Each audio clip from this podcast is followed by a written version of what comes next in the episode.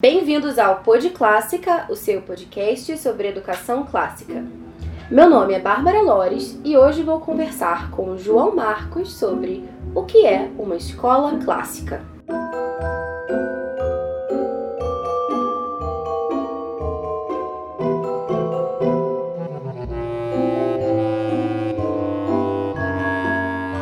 Olá, pessoal, bem-vindos a mais um episódio do Pod Clássica. No episódio dessa quinzena, eu tenho a honra de convidar aqui o grande João Marcos, que é o fundador e conselheiro pedagógico do Phronesis Christian School, lá no Rio de Janeiro. O João também é professor de História e também História da Arte. E ele agora está estudando, né, fazendo o seu BA em Christian Classical Education na Whitefield College, Flórida. Bem-vindo, João. Obrigado. E hoje a gente vai conversar um pouquinho sobre o que são escolas clássicas, né? Afinal, educação clássica tem é, ganhado cada vez mais adébitos nesse nosso país, graças a Deus.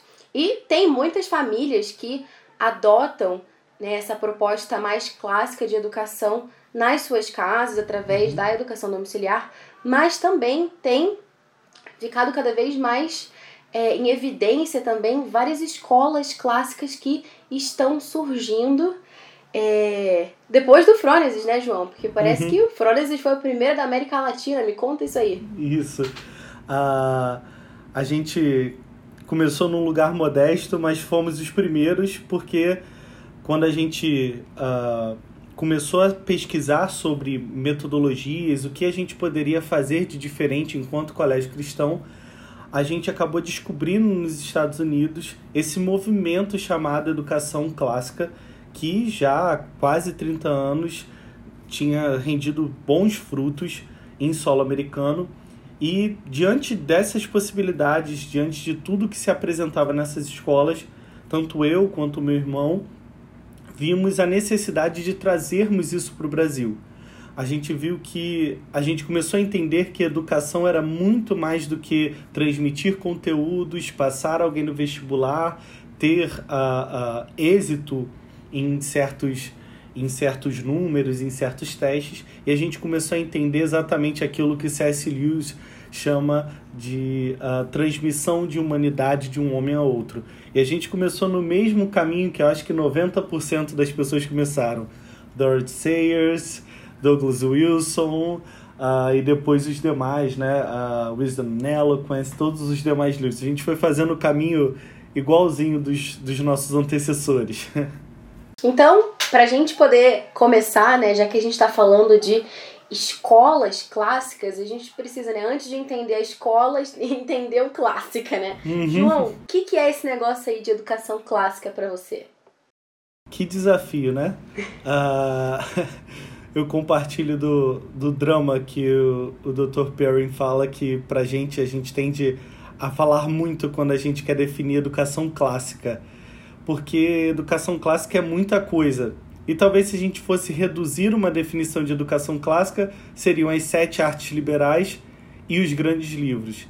Né? De uma maneira geral, a gente pode definir a educação clássica como o resgate daquela cultura ocidental que foi uh, uh, preservada até nós pelos pilares da nossa civilização, que é a moral judaico-cristã, a igreja como guardiã dessa civilização ocidental, a filosofia e cultura helenística, próprio direito romano, essas concepções que formaram o Ocidente, juntamente com toda a grande literatura e produção é, histórico-filosófica ao longo do tempo, e, partindo da pedagogia das sete artes liberais, educar a partir do que seja belo, bom, verdadeiro e também uh, buscando desenvolver homens e mulheres virtuosos que buscam uh, uh, explicar o mundo a partir de Cristo, né, tendo a teologia como a sua ciência-chefe, e que buscam a sabedoria a fim de elevar os seus níveis de consciência existencial. Uhum. E como é que você começou a se interessar por esse assunto? É, então, o, a história é um pouco, um pouco é, é, peculiar, porque quando eu estudei história uh, na UFRJ, eu aprendi sobre Trivium e Quadrivium na disciplina de História Medieval 1 e 2, mas a gente acaba não, uh, não se aprofundando quanto a isso. Nas matérias de pedagogia eu não tinha ouvido falar nada sobre isso. Na verdade, a gente tende a, a negligenciar todo, toda a parte antes do Renascimento. Né? Antes do século XV não houve vida educacional no mundo, praticamente. Uh, eu entendo que haja essa, esse interesse porque acaba comendo e sendo considerado o pai da pedagogia, moderna, mas eles também negligenciam. Então eu tinha ouvido falar sobre isso, fiz um trabalho sobre a vida de Santo Agostinho, depois eu fiz um trabalho sobre as universidades medievais, mas aquilo acabou morrendo. Em 2013 eu comecei a, a ouvir falar um pouco mais dessas artes liberais, mas ainda assim não sabia uh, de uma aplicação prática daquilo no, na nossa atualidade. Então eu sabia que eram disciplinas antigas. Quando uh, houve a oportunidade de tanto eu quanto meu irmão de assumirmos a escola onde hoje nós uh, trabalhamos, né, no Frônesis, nós começamos a pensar o que, que a gente poderia fazer de diferente. E aí eu falei assim, eu lembro de um negócio chamado Trivium, Quadrivium, Sete Artes Liberais. Talvez a gente possa pegar é, retórica, lógica, astronomia, enfiá-la no meio do currículo de qualquer jeito, dar a história aí de que a gente tem umas matérias diferentes, vai que cola aí no mercado, né, entre os alunos. Só que aí quando eu fui dar um Google no assunto, em inglês, eu descobri um mundo, né, e eu descobri tudo aquilo que hoje a gente tem aí disponível, Classical U e todas essas coisas assim. Enfim, Uh, então, o meu interesse anterior foi histórico, histórico filosófico, mas pedagógico mesmo só aconteceu quando uh, quase que a necessidade de descobrir um novo método pedagógico. É claro que a gente vê a graça de Deus nos conduzindo, mas uh, é, é, é, essa, essa busca, né? essa busca pela educação clássica surgiu de acordo com uma demanda quase que, ironicamente, comercial para minha escola e aí depois eu descobri que a escola era algo muito superior do que uma demanda comercial. Uhum. Entendi. Realmente, é um diferencial. e falando nisso, né, de diferencial, né, de uma outra proposta, fala um pouquinho mais, assim, explica um pouquinho mais para os nossos ouvintes, né? Quais são exatamente essas diferenças, né? Você já falou um pouquinho sobre algumas disciplinas, alguns assuntos, uhum. tudo, mas como é que são, né? Que diferenças existem entre uma escola clássica e uma escola, entre aspas, normal? É. Eu acho que o, as maiores diferenças estão no, nos âmbitos filosóficos e psicológicos. Né? Está em como a gente lida com o aluno e com o currículo. Talvez não tanto o currículo no sentido de como a gente aplica a, de como a gente aplica uma disciplina específica, mas de como a gente pode é, de como a gente pode abordar o currículo, seja ele da disciplina que for, a partir de uma visão, a partir das sete artes liberais como lentes. Né? Esse é o grande diferencial no final das contas. Então, as diferenças básicas estão em quem é o centro da sala de aula na educação clássica e na educação moderna. Uh, e também qual o currículo e qual a, quais são os princípios pedagógicos que nós adotamos. Isso de maneira uh, mais. Né, de uma maneira mais, mais simples de se expor. Então, quando a gente fala de centro, hoje a pedagogia moderna tende a colocar o homem como centro da sala de aula. Seja como uh, seja no centro o professor, como era no início do século XX, ou seja o aluno no centro, como foi na metade da, da, na segunda metade do século XX, com todas as teorias psicogenéticas. Sempre o homem é o centro de alguma forma dessa sala de aula. E o problema é que, para nós cristãos, a partir da nossa antropologia filosófica, o homem, como caído, ele tem um problema que se chama pecado, então qualquer pedagogia que centra no homem centra nessa sua característica intrínseca que é o pecado. Logo, a gente precisaria de uma pedagogia que centrasse uh, no conhecimento de Deus. Porque a própria palavra de Deus diz que qualquer conhecimento de vida é o conhecimento de Deus, tá? O conhecimento de Deus nos leva necessariamente também ao conhecimento do próximo e das coisas criadas. Por quê? O resumo da lei de Deus é o resumo de amar a Deus acima de todas as coisas, ao próximo, como a nós mesmos, e a primeira ordem que Deus dá ao homem é, a, a, é criar cultura no mundo. Então vejam, educar a partir de uma sala de aula centrada em Deus está centrado na teologia, nas ciências humanas e linguagens, que é amar ao próximo. Eu só amo o próximo quando eu conheço o próximo em sua dimensão histórica, sociológica, filosófica, linguística, geográfica. E também eu só consigo criar cultura, dominar a criação, quando eu entendo física, química, biologia e todas essas ciências e a própria linguagem matemática, que é a linguagem do universo, né? como Newton disse.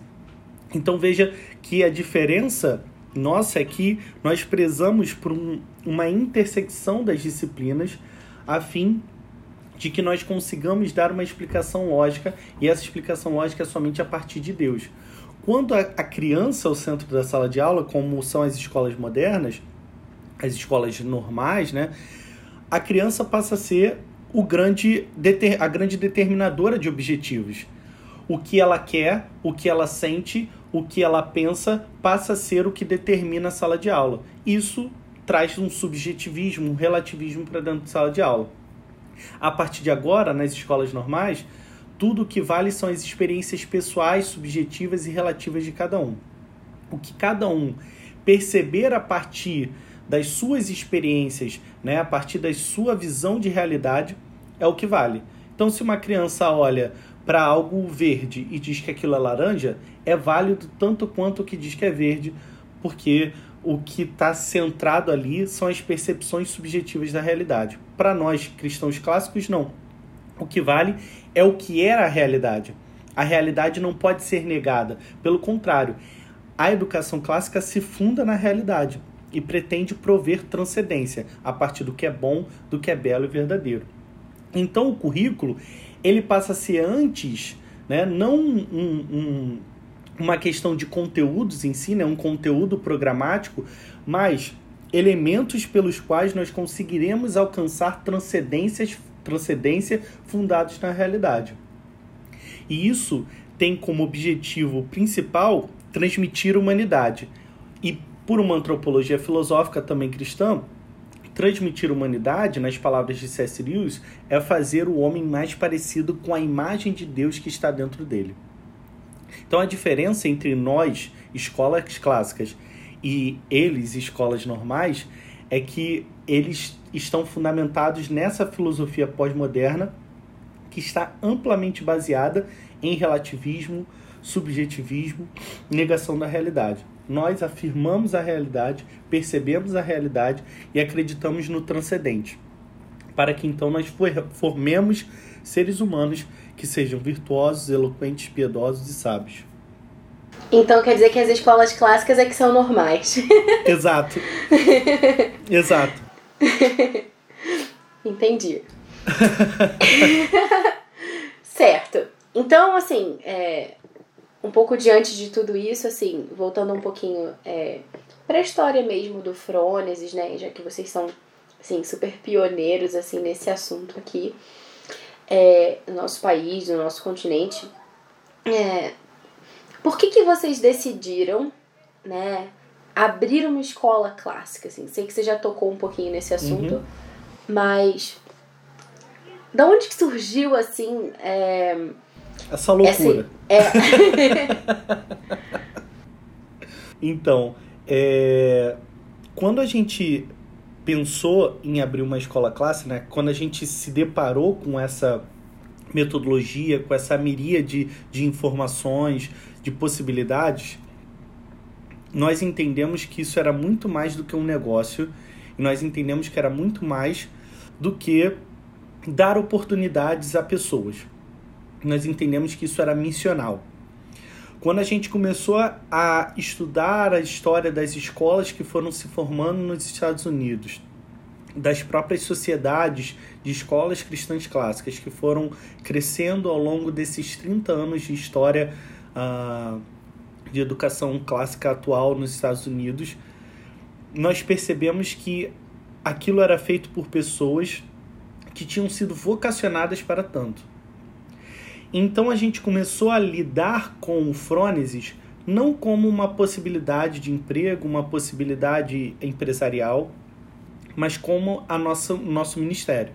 Então todos os dias a gente começou a lidar desde a contratação de professores até a montagem dos documentos, tudo como se aquilo refletisse uh, a nossa vocação, como se aquilo refletisse a glória de Deus.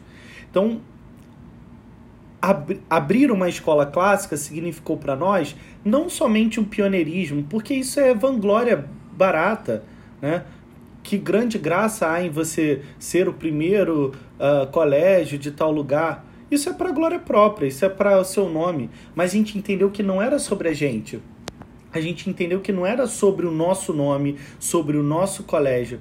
Até porque o nosso colégio surge em um contexto desfavorecido de uma certa forma, que é o, que é o nosso próprio contexto geográfico. Nós estamos numa das cidades mais pobres do Rio de Janeiro. Né? Nós estamos na Baixada Fluminense, em uma região pobre da cidade.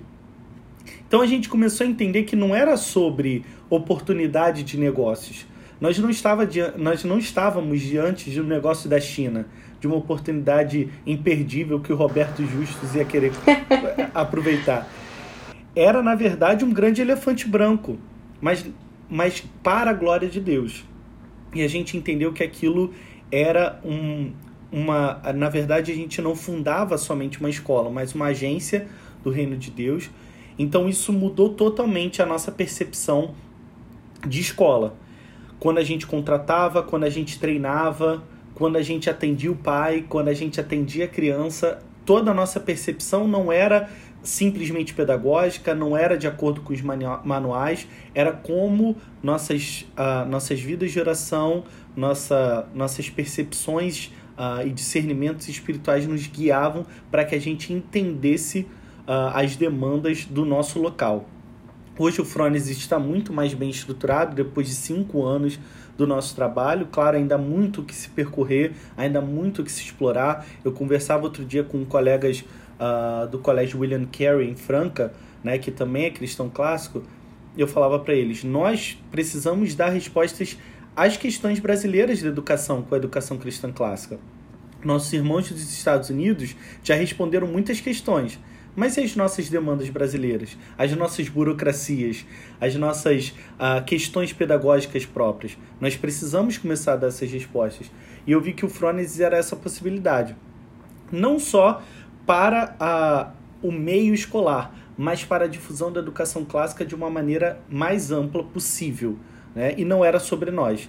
Eu não faço questão de ter um Frones em cada uma das unidades federativas do Brasil, não faço questão de estar em todos os lugares, eu faço questão sim de que a educação clássica se difunda pelo Brasil, seja, seja pelo Pod Clássica, seja pela tradução do Classical U, seja pelo Home Academy, seja por onde for, o que for o meio, que esse meio sirva para chegar nos rincões mais escondidos do Brasil a educação clássica.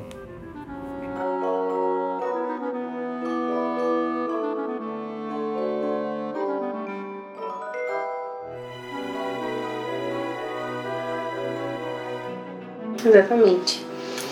E você tocou num ponto assim que é bem importante assim, né? A nossa realidade aqui no Brasil, né? Ela é, tem vários pontos em comum, né? Com a, uhum. em comum ali com a realidade americana, mas tem as nossas questões próprias, né? Sim. E ia te perguntar justamente isso, né? Quais que são, né, os, os nossos desafios, né? Os desafios aqui do Brasil concretamente, né? O que, que vocês enfrentam para levar para frente uma escola clássica em solo brasileiro?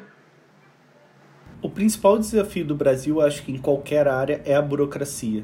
Né? Nós somos um Estado agigantado que foi feito para dar errado, constitucionalmente feito para dar errado. Desde 88 a gente segue uma Constituição que, apesar de ter princípios belíssimos, ele não ela não funciona porque ela foi baseada em um estado de bem-estar social europeu que nunca aconteceu no Brasil. Então o Brasil ele, ele é anacrônico nas suas múltiplas facetas. E ele também é feito para que, dentro das suas muitas burocracias, a, a, o óleo que mova essas engrenagens seja a corrupção. Então nós temos uma série de exigências. Uh, para abrir uma escola no Brasil hoje é, é, são muitas requisições, como quantidade de lumens por metro quadrado na sala, quanto incidência de sol existe para a criança poder estar exposta ou não, é, rampa, acessibilidade, uma série de coisas. Né? É claro que a escola tem que ser um lugar inclusivo, receber todos e tudo mais, mas espera aí. Existe uma lei que obriga a escola a receber crianças com as múltiplas deficiências que elas tenham. A escola tem uma série de gastos quanto a isso e não há sequer um incentivo fiscal para escolas que recebam essas crianças. Né? Então a escola precisa não só receber essa criança, arcar com todos os custos, e ainda assim o próprio Estado, que é o formador de professores, porque são eles que definem o currículo, não capacita nenhum professor para poder lidar com, essas próprias, com esses desafios. Então veja que é um Estado que cria demandas que ele não supre e pune aqueles que não suprem a demanda que eles, que eles criam. Além disso, uh, o Brasil tem um currículo comum, né? Uh, um currículo obrigatório para todos, que inclusive vai até de encontro que a própria LDB prevê, que é uma liberdade de estados e municípios mas na verdade a BNCC vai nessa contramão. A BNCC quer estabelecer um currículo mínimo comum para todos. E hoje a BNCC é pavorosa. Apesar do que, eu acho a BNCC o grande tiro pela culatra que eles nunca calcularam.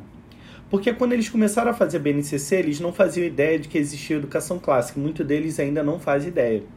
E existe, existe uma palavrinha na BNCC que me conquistou eu odeio a BNCC, mas eu odeio, mas eu adoro uma página dela que diz o seguinte: as escolas passam a ter liberdade curricular para poder organizar as disciplinas como quiserem. Eu peguei isso aqui, guardei no meu coração e falei: é isso que a educação clássica precisa e eles não sabem que a gente só precisava disso.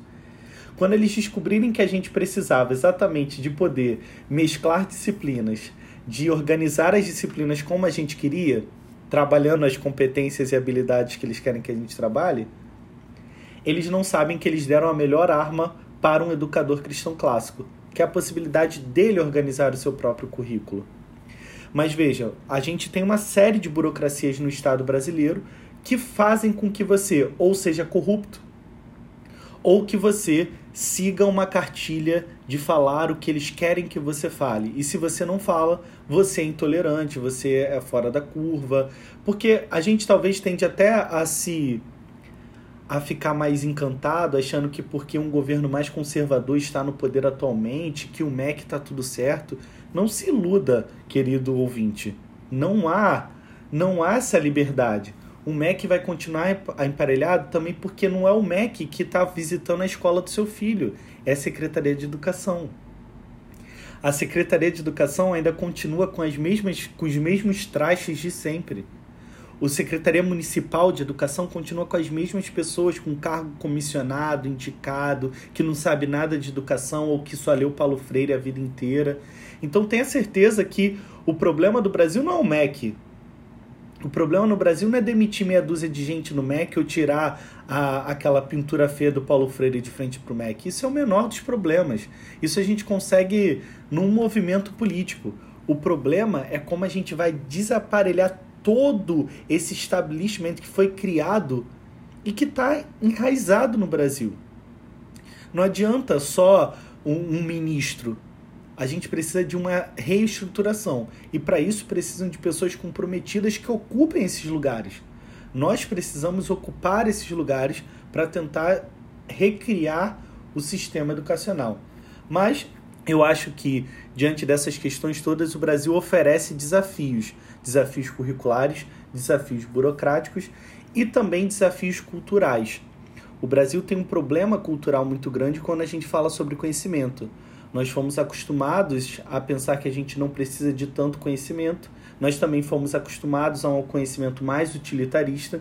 Então, tudo que passa a ser uh, não utilitarista, uh, que passa a ser cultural demais, a gente tende a classificar como ou opressor, pela ideia da esquerda, ou como algo desnecessário, como algo que não me arruma emprego. Eu lembro de uma coluna no jornal o Globo que uma vez uma, uma colunista ela estava criticando exatamente isso. Eu passei a minha, meu ensino médio aprendendo Bhaskara e não aprendi economia. Agora eu preciso de economia para saber comprar um imóvel e só sei Bhaskara.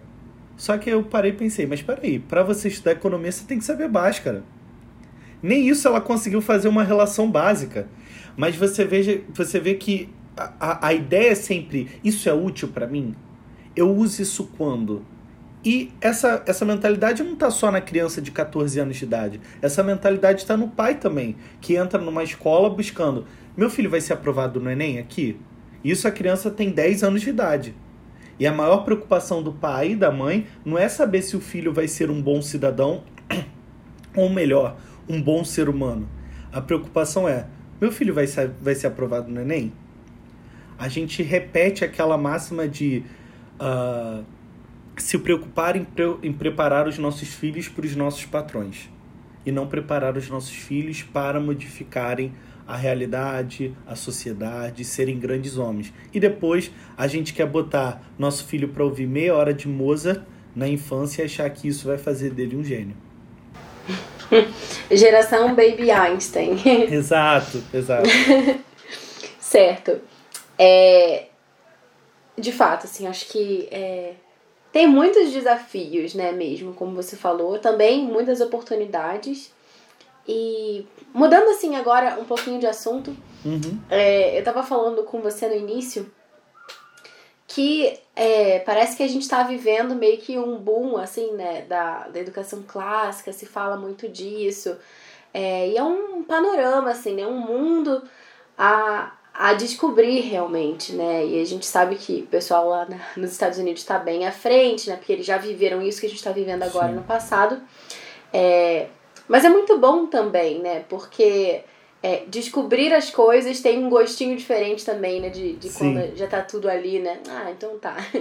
Uhum. É, e é, esse é um movimento que ele tem crescido também é, em muitas famílias, né? Porque diante de toda essa realidade né, educacional, enfim, muitas famílias têm lutado pelo direito de educar os seus filhos em uhum. casa, então tem muitos ouvintes aqui do, do Pod Clássica é, que são homeschoolers, né, são famílias que praticam o, o ensino domiciliar, e tem outras pessoas também que é, ou é, gostariam de ter uma escola clássica, ou estão envolvidas de alguma forma em escolas clássicas ou tem é, algum interesse nesse, nesse campo mesmo, né? Talvez para o futuro. Uhum. E queria te perguntar assim, né? É, o que, que uma escola clássica pode aprender com as famílias que fazem homeschooling e o que, que as famílias que fazem homeschooling podem aprender com as escolas clássicas? Olha, uh... tem uma competição aí? É, isso é, é muito natural que, que no homeschooling uh, surja uma mentalidade de achar que as famílias precisam ser antagônicas à escola. Isso, na verdade, é um mito, né? Homeschooling não pode ser confundido com unschooling, que também é um movimento. Enfim, a gente também respeita esse movimento. Mas homeschooling não é, de, não é um né, detrimento da escola. É escolher educar em casa e poder contar com a escola quando necessário também, se for necessário. Primeira coisa que eu posso falar que nós, escola, podemos aprender com as famílias é sobre tempo. É aquele princípio fundamental da, da pedagogia clássica que é o scole, que é contemplação, que é festina lente, que é apressa-te devagar, né? dê tempo ao tempo, ou então multo não multa, né? Que é, que, é, que é qualidade, não quantidade. A escola precisa aprender isso. Nós ainda, apesar de nós estarmos inseridos em uma pedagogia clássica, a nossa mentalidade ainda é aquela escola do século XIX e XX que quer preparar para o mercado de trabalho, que quer correr contra o tempo, que quer marcar tudo com sino. Então, o que a gente pode aprender com a, com a educação domiciliar é observe cada tempo de cada criança. Respeite cada tempo de cada criança. Né? É claro, os objetivos estão ali postos. Não é ela que define os objetivos, mas como a gente pode lidar individualmente com cada um para que a gente possa fazer com que todos diligentemente cheguem até o final uh, da corrida. Né? Então, acho que a escola precisa aprender essas, uh, essas características de descanso, de contemplação, de uh, uh, maravilhamento que o homeschooling consegue desenvolver muito melhor do que qualquer escola. Muito melhor. Isso é inevitável. Né? A gente hoje tem que entrar no horário e sair no horário. O homeschooling não tem horário de entrada e horário de saída. A hora que a gente for no museu é homeschooling. A hora que a gente estiver viajando e a gente estiver visitando o local é homeschooling. Né? Isso é a beleza do homeschooling também para que a criança entenda que o conhecimento não está determinado naquela salinha dela de casa, nem na salinha de aula. A, o conhecimento ele está na realidade, a realidade permeia todo mundo, como diz uh, o padre Sertilanges. Então veja que a gente precisa criar isso, uh, parar de achar que o conhecimento está detido nas paredes da escola. Então essa mentalidade precisa uh, ser contorcida de alguma forma. Já as famílias homeschooling homeschoolers podem aprender com a gente que uh, coisas mais uh, práticas de organização que muitas vezes faltam a muitos pais a dificuldade de organizar um currículo, de escopar, de sequenciar um currículo, né? o que ensinar, em que determinado momento ensinar, né? quais modelos de educação clássica que eu vou seguir, trivium, uh, uh, as etapas do Trivium, não, eu vou seguir o paradigma do, do, do Ravi e do, e do Kevin né? no The Liberal Arts Tradition, não, eu vou seguir outro modelo, como eu vou seguir isso, como eu divido isso para o meu filho? Será que eu ensino português e matemática todo dia? Essas percepções acabam faltando às vezes a muitos pais. Eu acho que uh, as escolas cristãs clássicas têm o dever de ajudar essas famílias. Né? Acho que outra coisa que pode haver essa sinergia família, homeschooler e escola é a iniciativa de Umbrella School também, né? que é a ideia da escola receber as crianças institucionalmente, documentalmente, sem tirar a liberdade pedagógica, uh, educacional da criança educada em casa. Eu acho que essa é uma dinâmica muito interessante, muito importante. A escola dando suporte institucional nessas, nessas partes mais burocráticas, enquanto a família continua fazendo seu trabalho. E caso a família precise da ajuda da escola em uma disciplina, em orientação pedagógica, a escola está ali para dar aquele suporte. Eu acho que essa sinergia pode ser uh, fantástica e com esse projeto de lei que a gente está uh, ah, ansiando para que seja aprovado, tudo indica que a gente vai ter essa possibilidade legal né, uh, de acontecer. Então esse é o futuro do Fronesis também? então, eu vou contar um segredo, hein, pessoal? Não espalha. eu só é... vou colocar na internet. Isso, eu só vou colocar na... É só a internet que vai saber. Então, hoje a gente já recebe famílias educadoras na nossa escola. Olha. A gente já tem feito isso. Claro, para a gente fazer isso, a gente exige uma série de uh, uh, acordos entre a escola e família. Por que, que eu faço isso? Eu falo isso abertamente para você aqui. Porque eu acho que, como cristãos, a gente tem o direito de resistir ao Estado quando o Estado, enquanto ministro de Deus, excede o seu poder. É isso que ele tem feito com as famílias. Quando um juiz coloca o dedo na cara de um pai dizendo que o filho pertence ao Estado, quando o Estado quer dizer como eu educo meu filho, né? quando o Estado se vê na necessidade de tirar o filho de uma família, é porque o Estado perdeu a mão. E a gente tem o direito de resistir ao Estado, como toda família homeschooler hoje no Brasil está fazendo. O que cada pai educador está fazendo dentro da sua casa é resistência civil. É dizendo, eu não me importo com o que você está falando porque você excedeu o limite do que você está falando. Você está abusando do seu poder como Estado. Hoje é o que as famílias homeschoolers fazem. E hoje Menos em Vitória. Porque tivemos é. uma vitória em Vitória. É verdade, é verdade. E a gente vê como às vezes a resistência civil ajuda, né, o nosso bater de pé ajuda a fazer com que o Estado entenda. Não, isso não é um movimento de gente que quer inventar coisa. É um movimento real, de pessoas reais que têm boa intenção. Então, uh, quando a gente decidiu abrir isso para as famílias, foi no sentido de vamos apoiar essas famílias, vamos botá-la aqui no nosso guarda-chuva, que é a ideia mesmo de Umbrella, vamos botá-la aqui com a gente e segurar essas famílias. É claro que a gente não tem condições de fazer isso tão abertamente, tão amplamente como depois que a lei nos permitirá.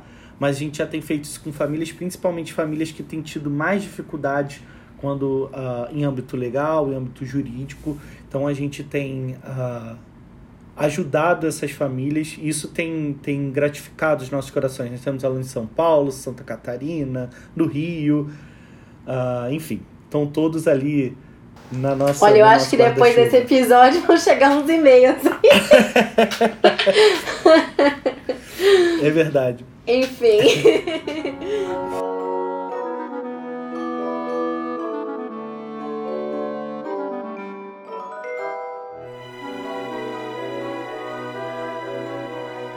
Uma outra coisa também que você estava comentando e eu me lembrei é que é bonito ver, né, realmente essa essa harmonia, né? Porque não é, não é não há necessidade de haver inimizade ou competição entre escolas e famílias homeschoolers, enfim, né? Então, recentemente eu tive notícia de tem uma você comentou da da Classical U, né?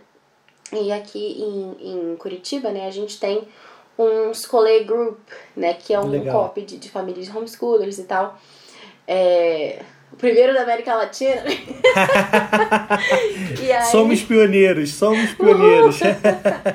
e aí no, no Instagram é Coop Dulcis Domus. Enfim, e aí eu tava. Recentemente tive um, recebi um e-mail que teve uma, uma alteração lá, que a pessoa que era responsável por uma determinada coisa lá nos Estados Unidos saiu e agora é uma outra pessoa, e essa pessoa que saiu foi é, abrir uma escola. Aí eu fiquei, tipo, como assim? que ela vai abrir uma escola.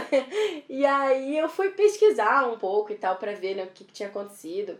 E lá no site, né? Depois eu vou colocar o link nesse, nesse episódio aqui.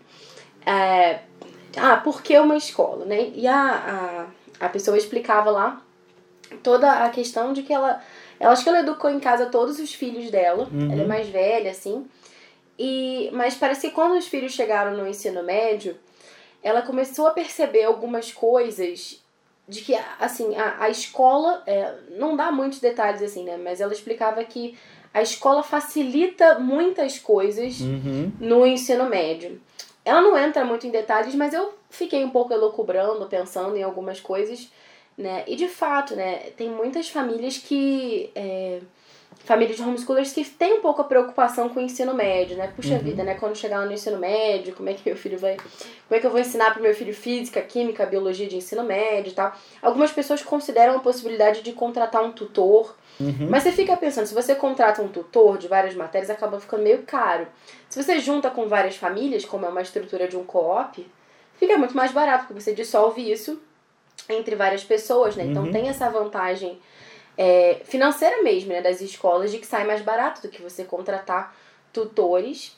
E uma coisa que eu fiquei pensando também é a questão estrutural, né? Porque uma escola, ela tem a possibilidade, sei lá, de ter laboratórios, né, de química, por exemplo, que você vai fazer um negócio desse na sua uhum. casa, vai ficar muito caro, né? Enfim, outras coisas assim, mais, sabe, de, de estrutura, é, sei lá, uma quadra, um teatro. Não que você não possa fazer atividades extras, dá para fazer, mas tem muitas vantagens também nesse sentido estrutural. Uhum. E ela dizia que ela abriu uma escola e que a escola dela lá, ela reúne o melhor dos dois mundos, assim, né? Então, é, é uma metodologia diferenciada em que os estudantes, eles têm três dias de, de campus, basicamente, em que eles uhum. vão para a escola e os outros dois dias em que eles ficam em casa, mas não ficam em casa, tipo, fazendo nada. Eles ficam em ah. casa, eles têm livros que eles precisam ler. Então, meio que estimula aquele ritmo mais lento, mais contemplativo. De, de dar mesmo esse protagonismo também. Esse é um desafio, acho, para as escolas, né? Sim. Convencer os alunos que eles são protagonistas né, da sua educação. Para não ficarem nessa atitude passiva, né? Só recebendo e tal. Então, isso de É, isso é uma escola, achei uma proposta assim bem interessante, assim, uma, uma misturinha uhum. bacana de, de duas coisas que, que se complementam. Sim, isso é, isso é fantástico, porque grande número das escolas cristãs clássicas dos Estados Unidos surgiram em grupos de famílias homeschoolers. Foi um grupo de famílias que uh, estavam juntas e elas falaram assim, tá, vamos abrir uma escola. Porque nos Estados Unidos há uma facilidade muito grande de você começar o projeto de uma escola. Né? E essa é uma das outras dificuldades do Brasil. Uh, o Brasil exige que você tenha numa escola um mínimo de 200 dias letivos.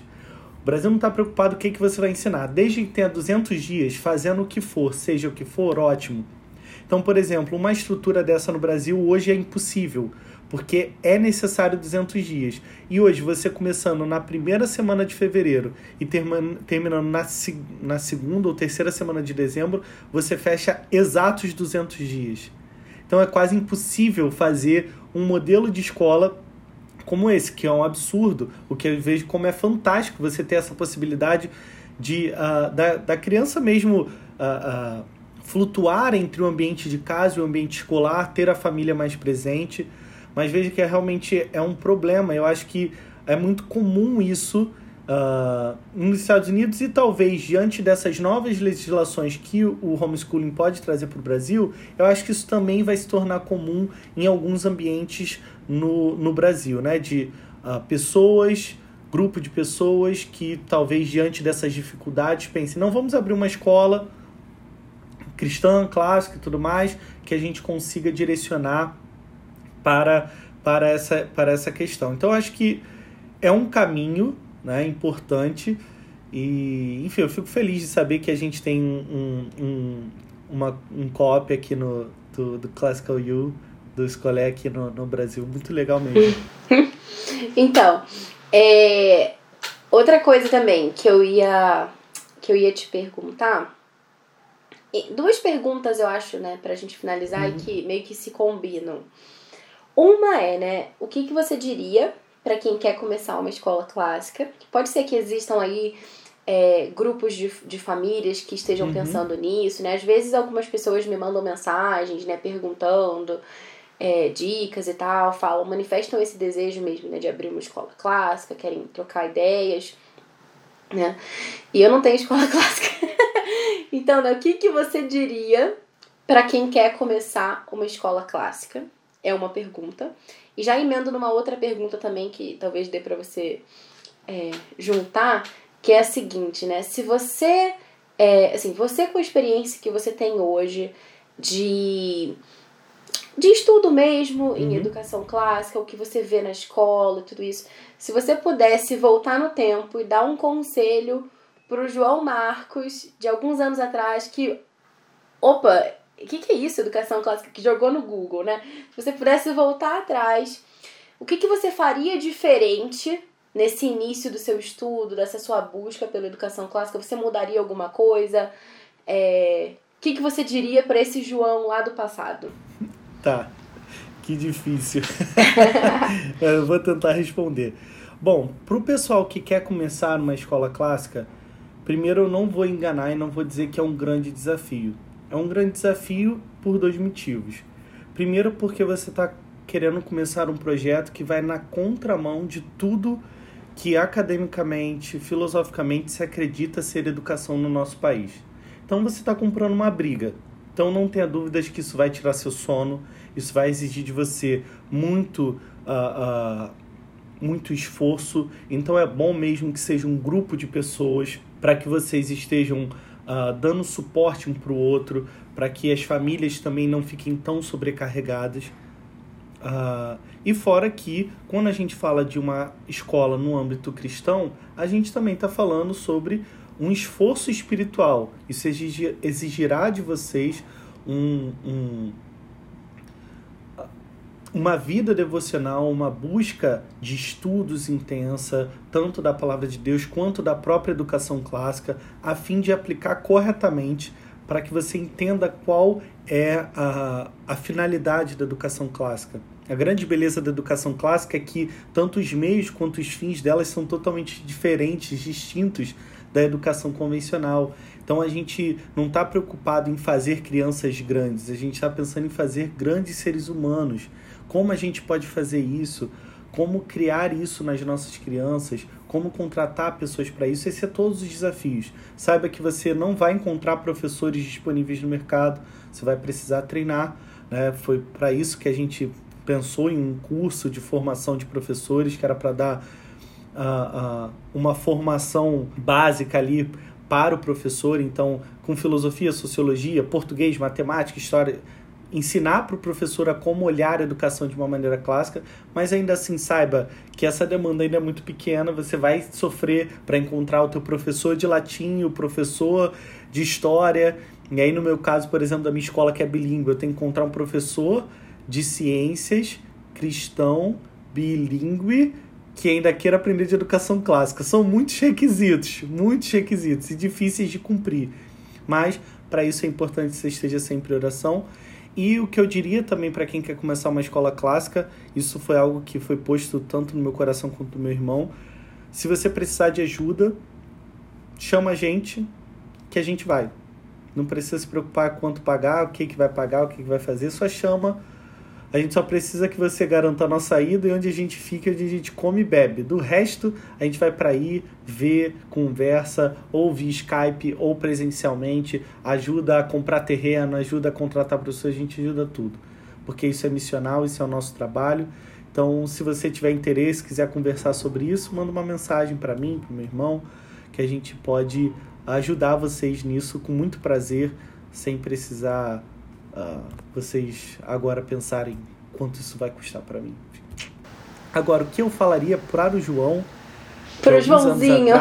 pro Joãozinho. É, meu avô me chamava de Joãozinho. Minha avó odiava que ele me chamava de Joãozinho. Ela falava, o nome dele é João Marcos. Joãozinho é nome de piada, né? É, nome de piada. Tem um ele, Joãozinho ele, pra, pra irritar a minha avó, me chamava de Joãozinho assim mesmo. Né? É, o que eu falaria para mim, talvez se eu voltasse um pouco antes, né, eu talvez não teria uh, ingressado na área da história. Né? Eu teria já focado em uma graduação fora. Talvez esse seria o caminho. Se eu pudesse voltar muito, eu teria estudado fora, não ficado por aqui. Agora, se eu não conseguisse voltar tanto, né, o que eu, eu falaria era se já fosse um João na faculdade, eu já falaria para ele: começa a pensar como você vai glorificar Deus no que você está fazendo. Talvez eu demorei muito para pensar sobre isso. E essa resposta só veio quando eu comecei a pensar de fato em educação, né? Pensar como eu poderia aplicar aquilo a partir da minha cosmovisão, da minha visão de mundo. E a resposta estava na educação clássica. Eu estava tão preocupado em desenvolver uh, uh, uma carreira acadêmica, né? Estu trabalhei em centro de história da arte, fiz muita pesquisa e tudo mais, para no final das contas eu descobrir que não era aquilo que eu tinha que fazer, né? Apesar de obviamente isso tudo me ajudou, criou minha bagagem, isso é isso é ótimo, mas eu acho que talvez eu deveria ter me debruçado mais sobre essas questões essenciais, questões últimas que eu precisava responder. Então, se eu pudesse escolher antes o que estudar, eu teria estudado fora, feito já uma graduação voltada para a educação cristã clássica. Eu já poderia ter impactado há mais tempo. Sempre aquela coisa, sempre poderia ter feito mais.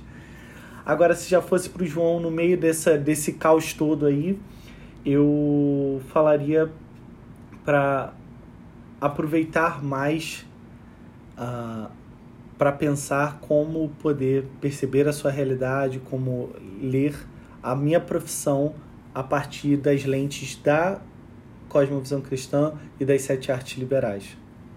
Acho que foi. Muito bem. Tem umas outras tá burradas que a gente iria corrigir também como adolescente, mas isso é outra história. Não precisa voltar tanto. Esses detalhes a gente deixa pra lá. Isso! Muito bem. Então tá, João, quero te agradecer, assim, em nome dos ouvintes do Pod Clássica, com certeza foi uma entrevista super enriquecedora, divertida também. e deixa o seu recado final, fala pro pessoal onde que eles podem te encontrar, como que eles podem saber mais sobre a Frônese, sobre o curso de formação de professores, uhum. enfim, dá um recado aí completo. Bom, eu que agradeço primeiro o convite. a Pod Clássica já há tempos tem feito um trabalho fantástico de divulgação da educação clássica. Sempre vejo o pessoal comentando, o pessoal indicando, marcando o arroba no, no Instagram. Então é, é muito importante que a gente busque esses, essa, essa, essas multiplataformas para poder difundir educação clássica. Então é uma honra para mim estar aqui presente. Enfim, me põe à disposição para quantas tantas outras coisas eu puder ajudar, divulgar, aparecer, o que for. Uh, e o que eu gostaria de falar para as pessoas é: nós precisamos de pessoas corajosas que queiram uh, comprar a briga da, da difusão da educação cristã clássica no Brasil. Não é fácil, não é fácil fazer o Pod Clássica, não é fácil fazer o Frônesis, não é fácil fazer o Home Academy, porque isso tudo exige de nós muita dedicação, muito estudo. Não tem uma vez que você não veja aí a Bárbara postando lá Classical U, estudando, lendo, fazendo, porque isso exige de nós muita coisa. Exige de nós perder sonos de estudo, sono, é, sono horas de sono, perder uh, horas de lazer, para que a gente possa estar se debruçando sobre isso para servir a população. Mas a gente não tem condições de sozinho mover moinhos. A gente precisa de outras pessoas que se dediquem a isso. E se você tem esse interesse, seja como pai dentro da sua própria casa, ou você como educador, como tutor, o que for, o que você puder fazer, busque impactar a sua região e o seu país com a educação clássica. Uh, você pode me encontrar principalmente no Instagram, onde é a plataforma que eu mais apareço, onde eu mais publico coisas.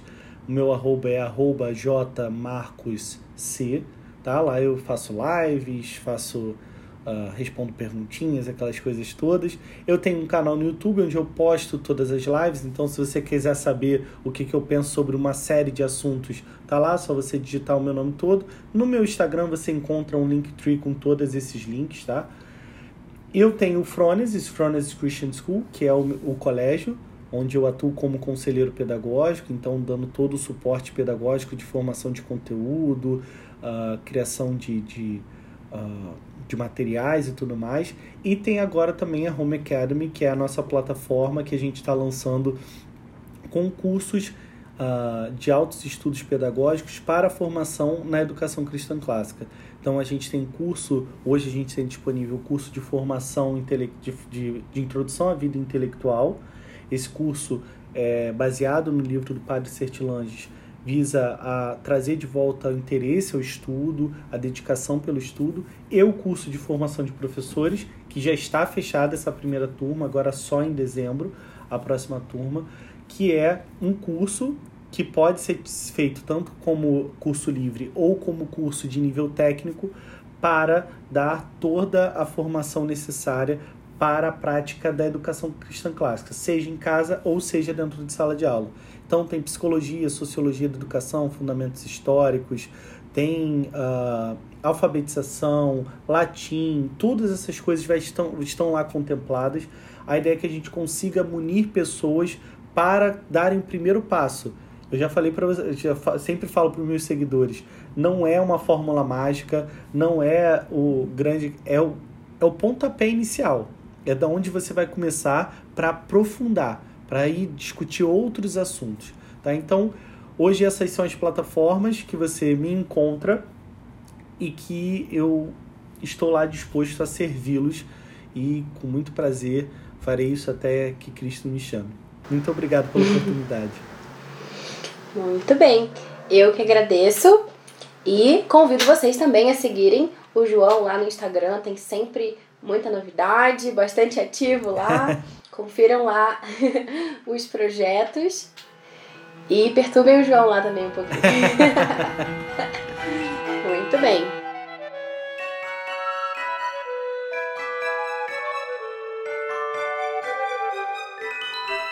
Você ouviu Pod Clássica, segunda temporada, episódio 26. Mantenha o Pod Clássica no ar.